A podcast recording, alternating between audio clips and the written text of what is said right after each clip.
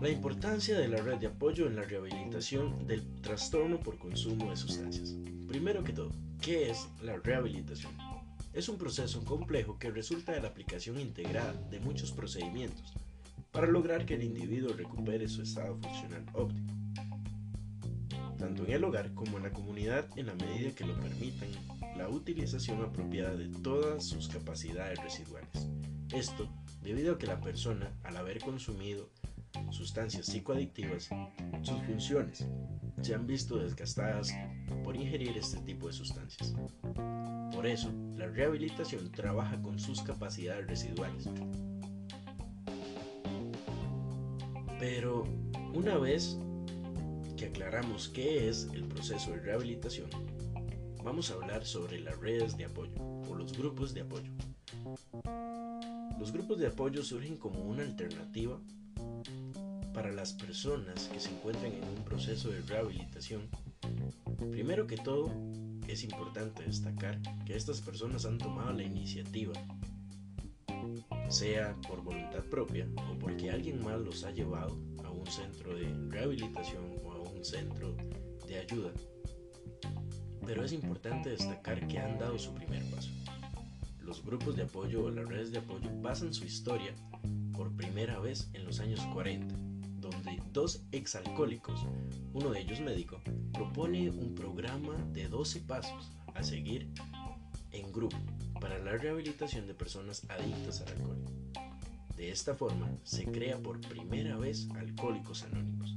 Hoy por hoy conocemos narcóticos anónimos, codependientes anónimos, cocainómanos anónimos, heroinómanos anónimos, jugadores anónimos y un sinfín de grupos basados en la misma filosofía de 12 pasos, donde se adaptan según la situación y según la rehabilitación que esas personas necesitan.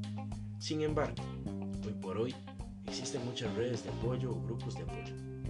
El más conocido es la familia, que todos deberíamos de tener este grupo o esta red en nuestro vínculo más cercano.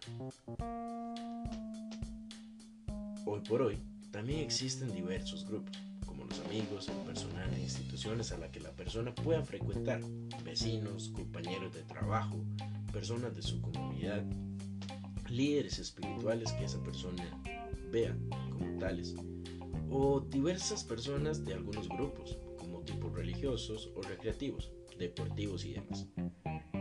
Pero entonces, una vez aclarado que es una red de apoyo y más o menos el tipo de redes de apoyo que pueden existir, cuál es una de esas funciones que estas redes de apoyo pueden tener en su totalidad. Por lo general, estas redes son vitales en la vida cotidiana, así como en situaciones de crisis, ya que brindan un espacio de seguridad que busca encontrar soluciones y abrir nuevas posibilidades, además de disminuir la vulnerabilidad con la que se enfrente la persona en rehabilitación. Es decir, brindan un espacio en donde la persona no se vaya a sentir atacada por lo que siente, piensa o está pasando en el momento.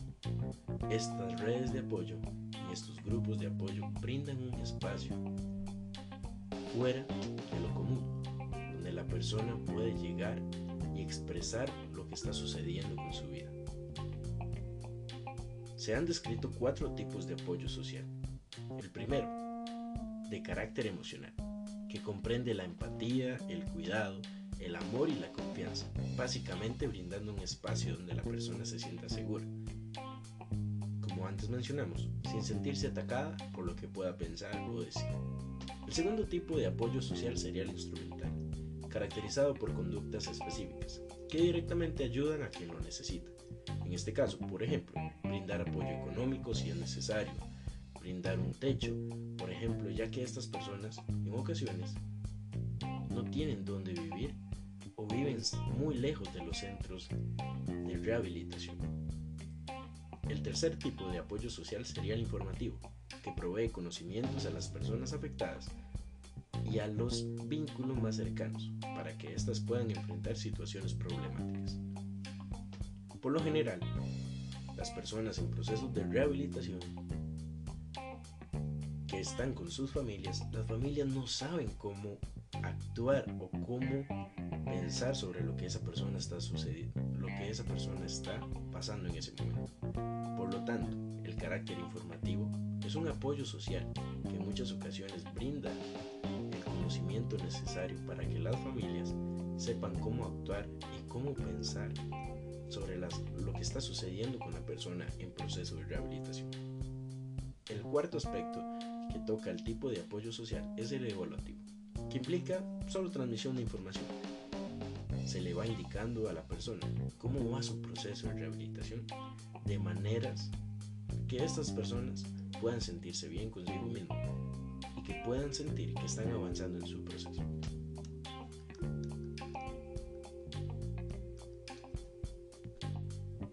Una vez conversado sobre lo que es una red de apoyo, podemos mencionar que en Costa Rica el Instituto sobre Alcoholismo y Farmacodependencia, mayor conocido como IAFA, es un órgano adscrito al Ministerio de Salud que trabaja de manera independiente, pero que promueve por medio de diferentes programas la prevención, el tratamiento y la rehabilitación de la adicción al alcohol, al tabaco u otras drogas.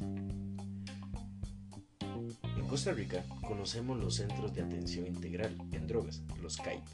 Hoy por hoy hay 8 funcionando y nuevos tenemos 4, los cuales brindan una posibilidad a las personas que buscan rehabilitarse, ya que estas estos centros permiten que las personas consumidoras puedan llevar un tratamiento de manera progresiva a fin de brindar una nueva oportunidad de vida. Lo, rescatable de estos centros es que son sin ninguna condición de aseguramiento, edad y no tienen ningún tipo de costo, con el fin de brindar una mejor calidad de vida.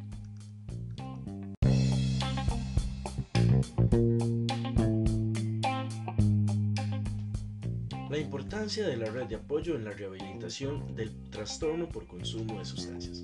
Primero que todo, ¿qué es la rehabilitación? Es un proceso complejo que resulta de la aplicación integrada de muchos procedimientos para lograr que el individuo recupere su estado funcional óptimo, tanto en el hogar como en la comunidad en la medida que lo permitan la utilización apropiada de todas sus capacidades residuales. Esto debido a que la persona, al haber consumido sustancias psicoadictivas, sus funciones se han visto desgastadas por ingerir este tipo de sustancias. Por eso, la rehabilitación trabaja con sus capacidades residuales. Pero una vez que aclaramos qué es el proceso de rehabilitación, vamos a hablar sobre las redes de apoyo o los grupos de apoyo.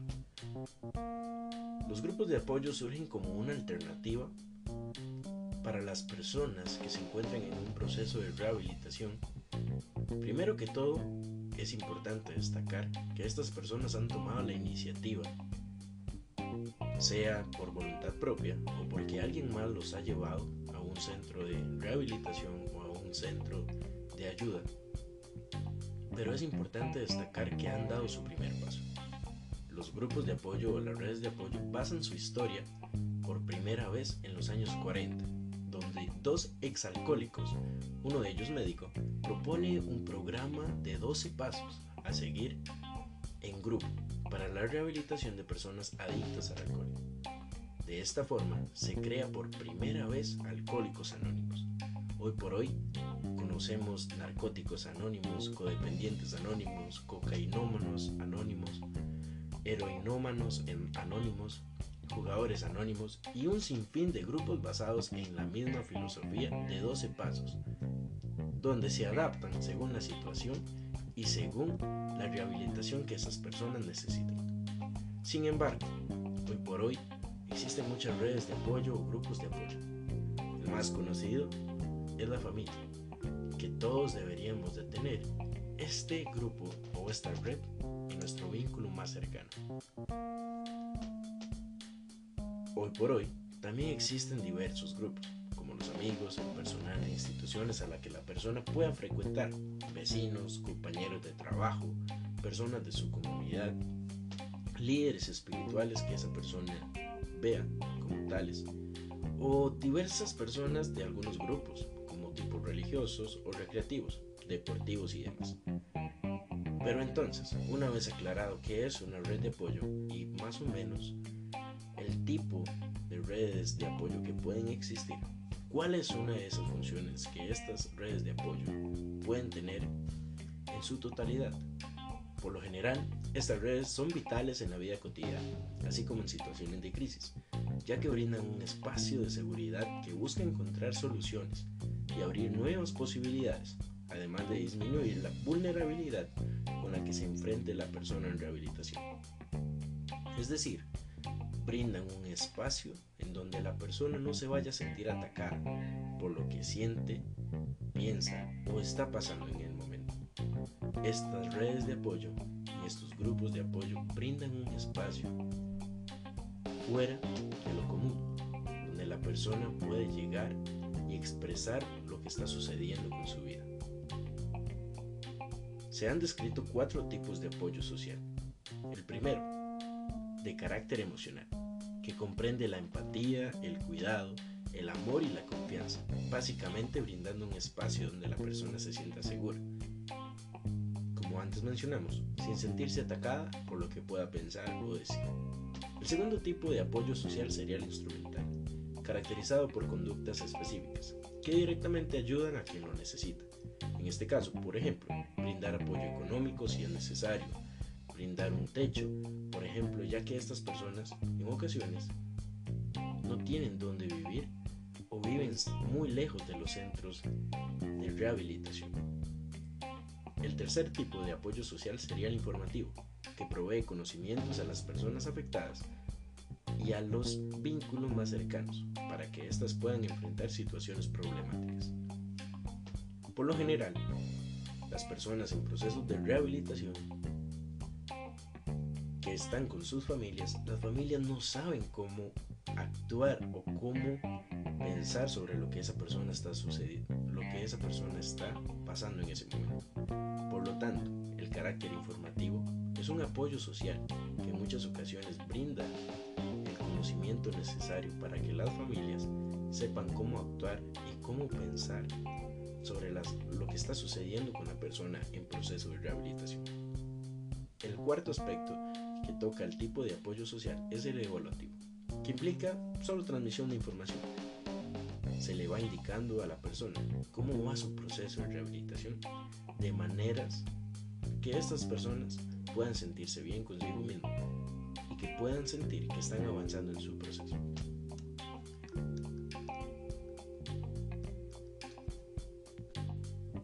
Una vez conversado sobre lo que es una red de apoyo, podemos mencionar en Costa Rica el Instituto sobre Alcoholismo y Farmacodependencia, mayor conocido como IAFA, es un órgano adscrito al Ministerio de Salud que trabaja de manera independiente, pero que promueve por medio de diferentes programas la prevención, el tratamiento y la rehabilitación de la adicción al alcohol, al tabaco u otras drogas.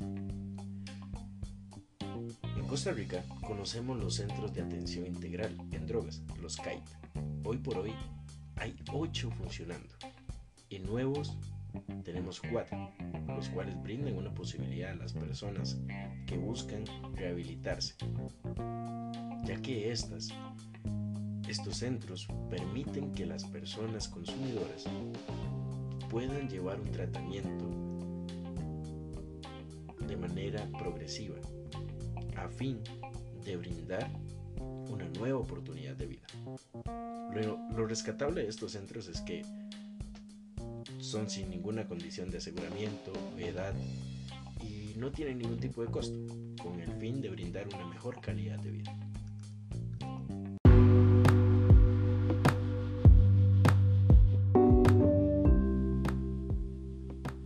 Bienvenidos a un nuevo podcast. En esta ocasión hablaremos sobre cómo enfrentar de manera biopsicosocial las demandas de la sociedad en la adolescencia. Primero que todo, ¿qué es adolescencia? Es derivada del latín adolescere, que significa crecer hacia la adultez. La adolescencia es aquella etapa del desarrollo ubicada entre la infancia y la adultez, en la que ocurre un proceso creciente de maduración física, psicológica y social, que lleva al ser humano a transformarse en un adulto. En este periodo en el que ocurren cambios rápidos y de gran magnitud, la persona se hace tanto biológicamente como psicológica y socialmente madura y capaz de vivir en forma independiente, o más bien en camino hacia ello en la actualidad, aunque depende de muchas circunstancias. Las características del desarrollo psicosocial normal en la adolescencia son el resultado de la interacción entre el desarrollo alcanzado en las etapas previas del ciclo vital, biológicos inherentes a esta etapa, por ejemplo, la pubertad, que tenemos que tener en claro que es completamente diferente el concepto de adolescencia y el de pubertad, ya que la pubertad está relacionado única y específicamente a los cambios biológicos que se presentan en el cuerpo de las y los adolescentes. Esto hace referencia a los cambios biológicos que pueden existir. Claramente, el desarrollo cerebral propio de este periodo es un fenómeno a la vez relacionado en parte con los cambios hormonales de la pubertad antes mencionada y también de la influencia de múltiples determinantes sociales y culturales. Es importante destacar que al hablar del concepto biopsicosocial, hablamos en torno a referencia sobre el enfoque que atiende la salud de las personas a partir de la integración de los factores biológicos, psicológicos y sociales. Claramente, el desarrollo del ser humano tiene por meta el enriquecimiento personal y social progresivo, que avanza en la adolescencia mediante la actualización de capacidades que permitan la convivencia social positiva, rescatando, por supuesto, las necesidades personales y el progreso colectivo en una justa integración que va conformándose mediante el pasar del tiempo. La identidad es un gran concepto que se viene a afirmar en la adolescencia. Por supuesto, la identidad es la concepción coherente del yo, formada por metas, valores y creencias, según Erickson. El mismo que ha desarrollado las diferentes etapas del desarrollo que tiene un humano. Hoy en día se escuchan frases como, uy, es que es adolescente, o sí, está en su peor etapa. Pero realmente, ¿por qué se escuchan estas frases? ¿Qué ha sucedido en el pasar del tiempo en nuestra sociedad para que se tenga el concepto de que los adolescentes y las adolescentes son la peor parte de la sociedad o que no tienen mucho futuro? O frases como, uy, y saber que, el futuro de nuestro país está en sus manos. Realmente es una etapa complicada. Estamos en búsqueda del autoconcepto, de una identidad clara. Los y las adolescentes buscan reafirmar sus convicciones, su identidad, sus gustos y de saber definir qué le gusta y qué no le gusta. Por ejemplo, la definición de autoconcepto es un constructo que influye positivamente en el ajuste psicológico y desarrollo de la identidad. Por supuesto, las representaciones de cada uno como mismo se encuentran relacionadas con la imagen que han devuelto las personas adultas de los entornos donde las personas se han desarrollado desde su infancia y las figuras significativas, ya sean familias, institucionales o amigos, durante su historia evolutiva. Es decir, que a pesar de que la autoconcepción de, de uno mismo es un valor propio o es realmente una identidad propia, es un constructo que con el pasar del tiempo se ha vuelto social y depende de mucho de cómo nos tratan o cómo nos ven las demás personas. Es por esto que luego de definir autoconcepto, identidad, el concepto de biopsicosocial, podemos referirnos a que realmente es en la adolescencia donde con mayor conciencia y mayor intensidad se revisa y se construye una identidad más autónoma y menos derivada de las figuras significativas que han acompañado el desarrollo infantil. Según los expertos, la adolescencia se basa en tres etapas. La primera, de los 10 a los 13 años. La llamamos como adolescencia temprana. Acá se da una preocupación por lo físico y lo emocional. Hay un duelo por el cuerpo y por la relación infantil con los padres. Es una reestructuración del esquema e imagen corporal. Claramente, son algunos ajustes y cambios sexuales, físicos y fisiológicos, además del estímulo de nuevas posibilidades que abren estos cambios. Hay bastantes fluctuaciones de ánimo y, por supuesto, fuerte autoconciencia de necesidades de uno mismo. La segunda etapa sería la edad media, entre los 14 y los 16 años. Acá se da una preocupación por la afirmación personal social. Es decir, hay cierta afirmación por su atractivo sexual y social, es decir, se va creando una identidad completa. Por supuesto, emergen los impulsos sexuales. Se da una exploración de capacidades personales. Además, existe y empieza a funcionar la capacidad de situarse frente al mundo y a sí mismo. Se preocupan las personas adolescentes en esta etapa por lo social, por el qué dirán y cómo lo ven las demás personas. Se va buscando un proceso de autonomía. Y la última etapa, la final. Es totalmente una preocupación por lo social. Acá se da una reestructuración de las relaciones familiares, hay un desarrollo de instrumentos para la adultez, además se dan una exploración de opciones sociales y sexuales, por último ya bien definidas, además existen grupos afines como lo laboral, lo educacional, lo comunitario. Además, se da una capacidad de autocuidado y de cuidado. Por supuesto, la identidad es algo sumamente importante. Y aunque la sociedad de hoy en día ha generado muchos, pero muchos estereotipos sobre lo que pueden y lo que no pueden hacer los adolescentes, y realmente, a pesar de tantos cambios y de tantas situaciones por las cuales los y las adolescentes se enfrentan diariamente, por el que dirán, por si lo que hago es bien visto o no es bien visto, por si me pongo esta prenda me van a tachar de tal forma, me van a etiquetar de tal forma. A pesar de todo esto, la adolescencia es una etapa por la cual la mayoría de personas hemos pasado o estamos en esta etapa. Pero realmente es importante que a pesar de los cambios que se realizan en nuestro cuerpo, los cambios que existen en la sociedad y además los cambios psicológicos que pueden existir en nuestro cerebro a nivel funcional y demás, es importante que toda persona adolescente necesita saber quién es como ser individual y autónomo, trascendiendo la identidad derivada de la familia o de las personas adultas de su entorno, integrando las identificaciones parciales, de las cuales se ha ido apropiando a partir de los modelos y referentes con los que ha crecido. Además, citando uno de los grandes artículos a base de la adolescencia, se refería se refiere a esto. El acompañamiento que pueden brindar las personas adultas es versátil. Puede darse un apoyo instrumental, es decir, para solucionar un problema, un apoyo brindando información útil para afrontar un problema, o bien un apoyo emocional mediante muestras de empatía, amor y confianza.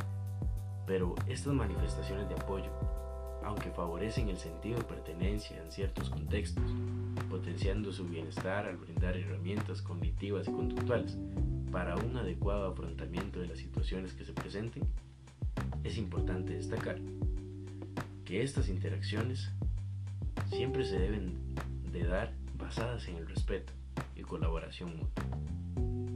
Somos una guía, pero todos y cada uno de nosotros hemos pasado por esta.